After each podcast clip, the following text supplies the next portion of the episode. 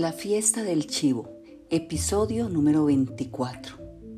Las monjas la han becado porque saben que Cabral está en desgracia, murmuró disgustado, porque piensan que ahora servirá al enemigo.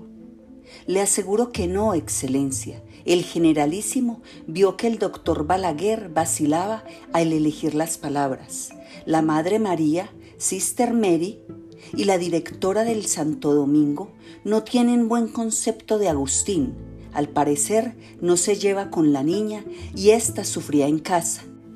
Querían ayudarla, a ella, no a él. Me aseguraron que es una muchacha excepcionalmente dotada para el estudio. Me apresuré firmando el permiso, lo siento. Lo hice, más que nada, tratando de suavizar las relaciones con la Iglesia. Este conflicto me parece peligroso, Excelencia. Usted ya sabe mi opinión. Volvió a callarlo, con gesto casi imperceptible. Habría traicionado ya Cerebrito. Sentirse al margen, abandonado, sin cargos, sin medios económicos, sumido en la incertidumbre, lo habría empujado a las filas del enemigo. Ojalá no. Era un antiguo colaborador. Había prestado buenos servicios en el pasado y acaso podía prestarlos en el futuro. ¿Ha visto a Cerebrito? No, Excelencia. Seguí sus instrucciones de no recibirlo ni contestar sus llamadas. Me escribió ese par de cartas que usted conoce. Por Aníbal, su cuñado, el de la tabacalera sé que está muy afectado, al borde del suicidio, me dijo. Había sido una ligereza someter a un eficiente servidor como Cabral a una prueba así en estos momentos difíciles para el régimen, tal vez. Basta de perder el tiempo con Agustín Cabral, dijo. La Iglesia, los Estados Unidos. Empecemos por ahí. ¿Qué va a pasar con el obispo Reilly? ¿Hasta cuándo va a seguir entre las monjas del Santo Domingo jugando al mártir? He hablado largamente con el arzobispo y con el nuncio al respecto. Les insistí que Monseñor Reilly debe abandonar el Santo Domingo, que su presencia allí es intolerable. Creo haberlos convencido.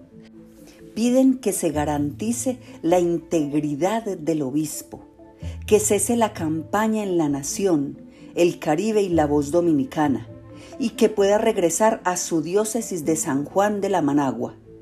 ¿No quieren también que le ceda a usted la presidencia de la República? Preguntó el benefactor. El solo nombre de Reilly o de Panal le hacía hervir la sangre. Y si después de todo el jefe del SIM tenía razón, si reventaba aquel foco infeccioso de una vez. Aves García me sugiere meter a Reilly y Panal en un avión de vuelta a sus países, expulsarlos como indeseables, lo que está haciendo Fidel Castro en Cuba con los curas y las monjas españolas. El presidente no dijo una palabra ni hizo el menor ademán, aguardaba inmóvil o permitir que el pueblo castigue a ese par de traidores, continuó. Luego de una pausa, la gente está ansiosa por hacerlo. Lo he visto en las giras de los últimos días, en San Juan de la Managua, en La Vega, apenas se contienen.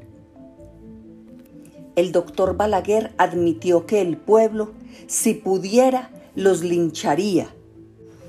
Estaba resentido con esos purpurados ingratos con alguien que había hecho por la Iglesia Católica más que todos los gobiernos de la República desde 1844. Pero el generalísimo era demasiado sabio y realista para seguir los consejos desatinados e impolíticos del jefe del SIM, que, de ser aplicados, traerían infaustas consecuencias a la nación. Hablaba sin apresurarse, con una cadencia que sumada a su limpia elocución resultaba arrulladora.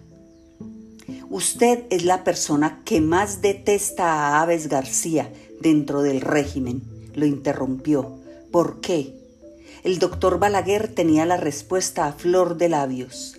El coronel es un técnico en cuestiones de seguridad y presta un buen servicio al Estado, repuso. Pero por lo general, sus juicios políticos son temerarios. Con todo el respeto y la admiración que siento por su excelencia, me permito exhortarlo a que deseche esas ideas. La expulsión y todavía peor, la muerte de Reilly y Panal nos traería una nueva invasión militar y el fin de la era de Trujillo.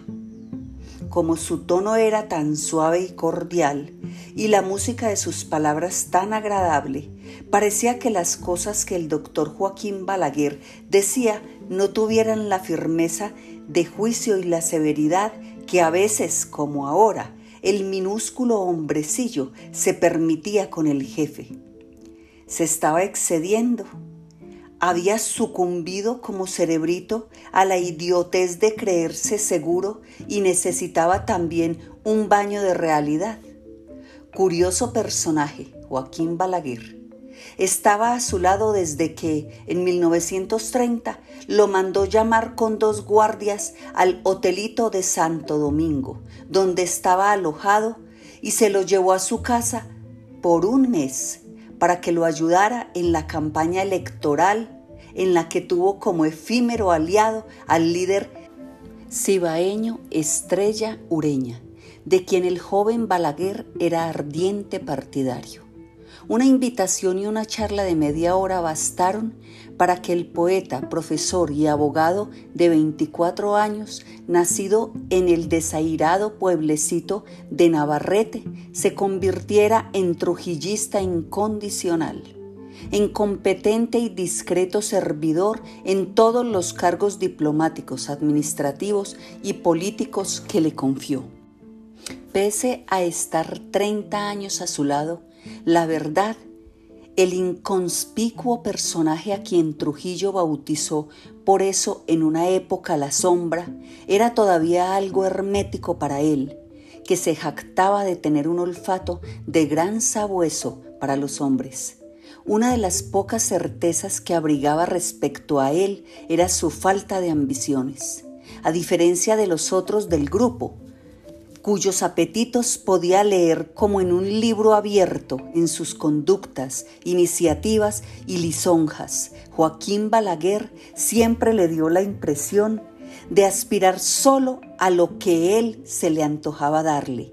En los puestos diplomáticos en España, Francia, Colombia, Honduras, México, o en los ministerios de educación de la Presidencia de Relaciones Exteriores, le pareció colmado, abrumado con esas misiones por encima de sus sueños y aptitudes, y que por eso mismo se esforzaba de manera denodada en cumplir bien, pero se le ocurrió de pronto al benefactor, gracias a esa humildad, el pequeño bate y jurisconsulto había estado siempre en la cumbre, sin que debido a su insignificancia nunca pasara por periodos de desgracia como los demás.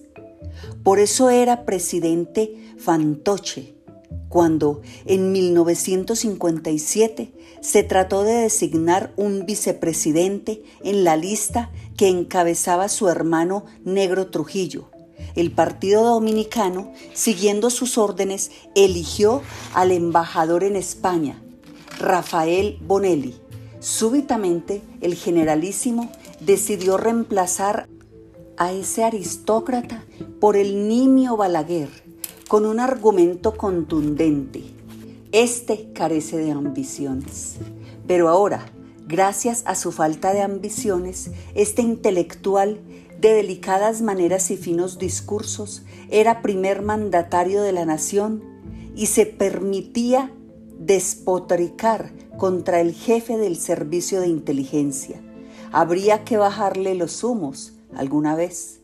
Balaguer permanecía quieto y mudo, sin atreverse a interrumpir sus reflexiones, esperando que se dignara dirigirle la palabra. Lo hizo por fin pero sin retomar el tema de la iglesia. Siempre lo he tratado de usted, ¿cierto? Es el único de mis colaboradores al que nunca he tuteado. ¿No le llama la atención? La redonda carita se coloreó. En efecto, Excelencia, musitó avergonzado. Siempre me pregunto si no me tutea porque confía menos en mí que en mis colegas. Solo en este momento me doy cuenta, añadió Trujillo, sorprendido, y también que usted nunca me dice jefe, como los demás. Pese a todos estos años juntos, para mí es usted bastante misterioso. Nunca he podido descubrirle las debilidades humanas, doctor Balaguer. Estoy lleno de ellas, Excelencia, sonrió el presidente, pero en vez de un elogio, parece que me lo reprochara. El generalísimo no estaba bromeando. Cruzó y descruzó las piernas, sin quitar a Balaguer la punzante mirada. Se pasó la mano por el bigotito mosca y los labios resecos lo escrutaba con obstinación. Hay algo inhumano en usted, monologó, como si el objeto de su comentario no estuviera presente. No tiene los apetitos naturales de los hombres, que yo sepa. No le gustan las mujeres ni los muchachos. Lleva una vida más casta que la de su vecino de la avenida Máximo Gómez, el nuncio. Aves García no le ha descubierto una querida, una novia, una cana al aire, de tal manera que la cama no le interesa. Tampoco el dinero, apenas tiene ahorros, salvo la casita donde vive. Carece de propiedades, de acciones, de inversiones, por lo menos aquí. No ha estado metido en intrigas y guerras feroces en que se desangran mis colaboradores, aunque todos intriguen contra usted. Yo tuve que imponerle los ministerios, las embajadas, la vicepresidencia y hasta la presidencia que ocupa. Si lo saco de aquí y lo mando a un puestecito perdido en Montecristi o a Suá, ¿se iría usted para allá igual de contento? Usted no bebe, no fuma, no come, no corre tras las faldas, el dinero ni el poder ¿Es usted así? ¿O esa conducta es una estrategia con un designio secreto? El rasurado semblante del doctor Balaguer volvió a escaldarse. Su tenue vocecita no vaciló en afirmar. Desde que conocí a su excelencia aquella mañana de abril de 1930, mi único vicio ha sido servirle. Desde aquel momento supe que, sirviendo a Trujillo, servía a mi país. Eso ha enriquecido mi vida, más de lo que hubiera podido hacerlo una mujer, el dinero o el poder. Nunca tendré palabras para agradecer a su excelencia que me haya permitido trabajar a su lado. Va, las lisonjas de siempre las que cualquier trujillista menos leído hubiera dicho. Por un momento, imaginó que el menudo e inofensivo personaje le abriría su corazón como en el confesionario y le revelaría sus pecados, miedos, animosidades, sueños. A lo mejor no tenía ninguna vida secreta y su existencia era la que todos conocían, funcionario frugal y laborioso, tenaz y sin imaginación, que modelaba en bellos discursos, proclamas, cartas, acuerdos, arengas, negociaciones diplomáticas, las ideas del generalísimo y poeta que producía acrósticos y loas a la belleza de la mujer dominicana y el paisaje de Quisqueya, que engalanaban los juegos florales, las efemérides, los concursos de la señorita República Dominicana y los festejos patrióticos. Un hombrecito sin luz propia, como la luna, al que Trujillo, astro solar, iluminaba. Ya lo sé, usted ha sido un buen compañero, afirma el benefactor. Desde esa mañana de 1930, sí. Lo mandé llamar por sugerencia de mi esposa de entonces. Bienvenida. Su pariente, ¿no? Mi prima, excelencia. Aquel almuerzo decidió mi vida. Me invitó usted a acompañarlo en la gira electoral. Me hizo el honor de pedirme que lo presentara en los mítines de San Pedro de Macorís, la capital de la Romana. Fue mi debut como orador político. Mi destino tomó otro rumbo a partir de allí. Hasta entonces mi vocación eran las letras, la enseñanza, el foro. Gracias a usted, la política tomó la delantera. Un secretario tocó la puerta, pidiendo permiso para entrar. Balaguer consultó con la mirada y el generalísimo lo autorizó. El secretario, traje entallado, bigotito, pelos aplastados por la gomina, traía un memorándum firmado por 576 vecinos notables de San Juan de la Managua, para que se impida el retorno a esa pleratura de Monseñor Reilly, el obispo Felón. Una comisión presidida por el alcalde y el jefe local del Partido Dominicano quería entregarlo al presidente. ¿La recibiría? Consultó de nuevo y el benefactor asintió. Que tengan la bondad de esperar, indicó Balaguer. Recibiré a esos señores cuando termine de despachar con su excelencia. ¿Sería Balaguer tan católico como se decía? Corrían incontables chistes sobre su soltería y la manera pía y reconcentrada que adoptaba en las misas, tedeum y procesiones él lo había visto acercarse a comulgar con las manos juntas y los ojos bajos, cuando se hizo la casa en que habitaba con sus hermanas, en la Máximo Gómez, contigua a la Anunciatura. Trujillo hizo escribir a la inmundicia viviente una carta en el foro público burlándose de esa vecindad y preguntándose qué compadrazgos se traía el diminuto doctorcito con el enviado de su santidad. Por su fama de beato y sus excelentes relaciones con los curas, le encargó diseñar la política del régimen con la Iglesia Católica. Lo hizo muy bien hasta el domingo 25 de enero de 1960, en que se leyó en las parroquias la carta pastoral de esos pendejos la Iglesia había sido una sólida aliada.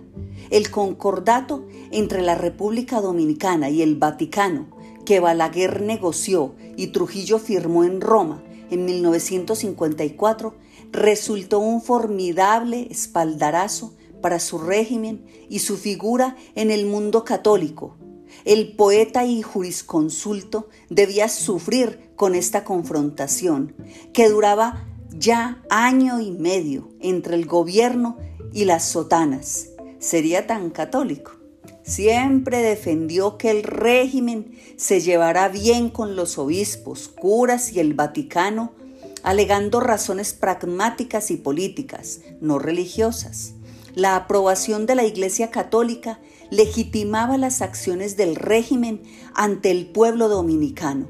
A Trujillo no le debía ocurrir lo que a Perón, cuyo gobierno empezó a desmoronarse cuando la iglesia le puso la puntería. Tenía razón. La hostilidad de esos eunucos ensotanados acabaría con Trujillo. Antes Panal y Reilly irían a engordar tiburones al farallón. Voy a decirle algo que le va a complacer, presidente, dijo de pronto. Yo no tengo tiempo para leer las pendejadas que escriben los intelectuales, las poesías, las novelas. Las cuestiones de Estado son demasiado absorbentes. De Marrero Aristi, pese a trabajar tantos años conmigo, nunca leí nada. Ni Over, ni los artículos que escribió sobre mí, ni la historia dominicana.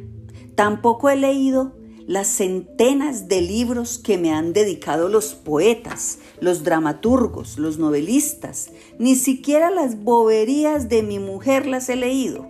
Yo no tengo tiempo para eso, ni para ver películas, oír música, ir al ballet o a las galleras. Además, nunca me he fiado de los artistas.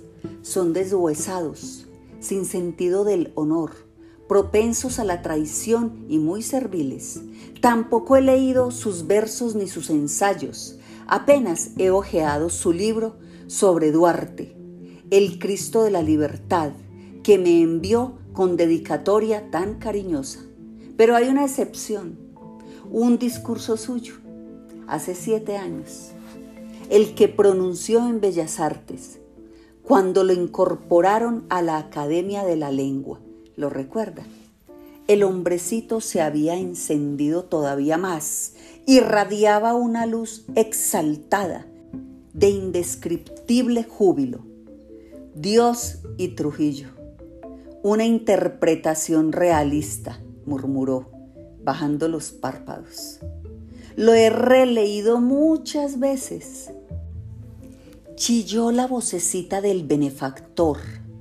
Me sé párrafos de memoria, como poesías. ¿Por qué esta revelación al presidente Fantoche? Era una debilidad a las que nunca sucumbía. Balaguer podía jactarse de ello, sentirse importante. No estaba en las cosas para desprenderse de un segundo colaborador en tan corto intervalo. Lo tranquilizó recordar que, acaso el mayor atributo de este hombrecito era no solo saber lo conveniente, sino, sobre todo, no enterarse de lo inconveniente. Esto no lo repetiría, para no ganarse enemistades homicidas entre los otros cortesanos, Aquel discurso de Balaguer lo estremeció, lo llevó a preguntarse muchas veces si no expresaba una profunda verdad, una de esas insondables decisiones divinas que marcan el destino de un pueblo. Aquella noche, al oír los primeros párrafos que, embutido en el chaqué que llevaba con su poca apostura, el nuevo académico leía en el escenario del Teatro de Bellas Artes. El benefactor no les prestó mayor atención. Él también vestía de chaqué, como toda la concurrencia masculina. Las damas iban de traje largo y por doquier destellaban joyas y brillantes. Aquello parecía una síntesis de la historia dominicana desde la llegada de Cristóbal Colón a la española comenzó a interesarle cuando en las palabras educadas y la elegante prosa del conferencista fue asomando una visión, una tesis. La República Dominicana sobrevivió más de cuatro siglos, 438 años a adversidades múltiples. Los bucaneros, las invasiones haitianas, los intentos anexionistas, la masacre y fuga de blancos, solo quedaban 70 mil al emanciparse de Haití, gracias a la providencia. La tarea fue asumida hasta entonces directamente por el creador. A partir de 1930, Rafael Leonidas Trujillo Molina reveló a Dios en esta improba misión. Una voluntad aguerrida y enérgica que secunda en la marcha de la República hacia la plenitud de sus destinos la acción tutelar y bienhechora de aquellas fuerzas sobrenaturales, recitó Trujillo con los ojos entrecerrados. Dios y Trujillo. He ahí pues en síntesis la explicación, primero de la supervivencia del país y luego de la actual prosperidad de la vida dominicana. Entreabrió los ojos y suspiró con melancolía. Balaguer lo escuchaba arrobado, empequeñecido por la gratitud. ¿Cree usted todavía que Dios me pasó la posta? que me delegó la responsabilidad de salvar este país? preguntó con una mezcla indefinible de ironía y ansiedad. Más que entonces, Excelencia, replicó la delicada y clara vocecita. Trujillo no hubiera podido llevar a cabo la sobrehumana misión sin apoyo trascendente. Usted ha sido para este país instrumento del Ser Supremo. Lástima que esos obispos pendejos no se hayan enterado, sonrió Trujillo. Si su teoría es cierta, espero que Dios les haga pagar su ceguera. Balaguer no fue el primero en asociar la divinidad y su obra. El benefactor recordaba que antes el profesor de leyes, abogado y político, don Jacinto B. Peinado, a quien puso de presidente Fantoche en 1938, cuando debido a la matanza de haitianos hubo protestas internacionales contra su tercera reelección, colocó un gran letrero luminoso en la puerta de su casa, Dios y Trujillo. Desde entonces, enseñas idénticas lucían en muchos hogares de la ciudad capital y del interior. No, no era la frase, eran los argumentos justificando aquella alianza lo que había sobrecogido a Trujillo como una aplastante verdad. No era fácil sentir en sus hombros el peso de una mano sobrenatural, reeditando cada año por el Instituto Trujilloniano el discurso de Balaguer era lectura obligatoria en las escuelas y texto central de la cartilla cívica, destinada a educar a escolares y universitarios en la doctrina trujillista, que redactó un trío elegido por él, Balaguer, Cerebrito Cabral y la inmundicia viviente. Muchas veces he pensado en esa teoría suya, doctor Balaguer, confesó. Fue una decisión divina. ¿Por qué yo? ¿Por qué a mí? El doctor Balaguer se mojó los labios con la punta de la lengua antes de responder. Las decisiones de la divinidad son ineluctables, dijo con unción. Debieron tenerse en cuenta sus condiciones excepcionales de liderazgo, de capacidad de trabajo y sobre todo su amor por este país. ¿Por qué perdía el tiempo en estas pendejadas? Había asuntos urgentes, sin embargo, cosa rarísima. Sentía necesidad de prolongar esta conversación vaga, reflexiva, personal. ¿Por qué con Balaguer? Dentro del círculo de colaboradores era con el que menos intimidades había compartido.